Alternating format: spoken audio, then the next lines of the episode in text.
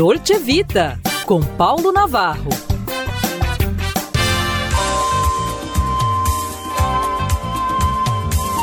Olá, amigos! Em pauta decadência com elegância. Neste estranho Brasil, em versão 2023, poderíamos usar como definição de elegância pelo menos dois dos dez mandamentos de Deus. Abre aspas, não furtarás e não adulterás, inclusive com mentiras e truques baratos. Mas chega de política, um assunto sem fim, mesmo concordando com Caetano Veloso ao cantar Política é o fim mas não deveria, não é mesmo? Bem, a política deveria ser mais nobre das profissões e não um meio de vida para poucos com eternos e exclusivos privilégios. Para o filósofo grego Aristóteles, a política é a ciência que tem por objetivo a felicidade humana com ética. Ética, aquilo que deveria se preocupar com felicidade individual do homem, e na política propriamente dita, que se preocupa com a felicidade coletiva. Para Manés, não vale, não é mesmo? Bem, teimando na elegância, elegemos Lilith Storm, página de pensamentos visuais sobre feminilidade e feminismo saudável, mulheres poderosas, sexualidade e sensibilidade femininas. Parece coisa séria, quase acadêmica, mas o assunto é bem leve e apetecível. Bem, existe uma coisa difícil de ser ensinada e que, talvez por isso, esteja cada vez mais rara: a elegância do comportamento, né?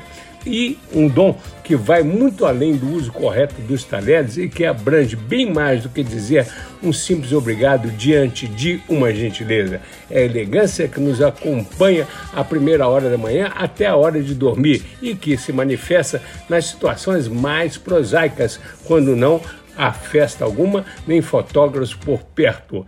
É uma elegância desobrigada. É possível detectá-la.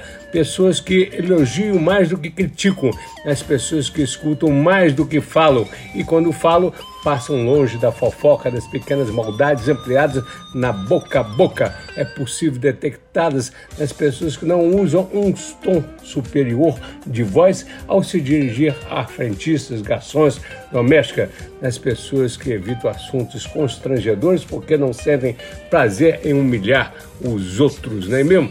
É possível detectar as pessoas humanas, entre aspas. Elegante é quem demonstra interesse por assuntos que desconhece, é quem presenteia fora das datas festivas, é quem cumpre o que promete ao receber uma ligação, não recomenda a secretária que pergunte antes quem está falando e só depois manda dizer se está ou não está.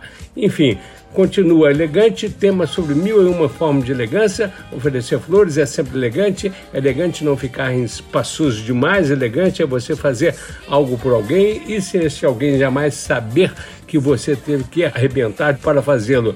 É elegante mudar seu estilo para se adaptar a outro. É muito elegante não falar de dinheiro em bate-papos informais. É elegante retribuir carinho e solidariedade. É elegante o silêncio diante de uma rejeição, né?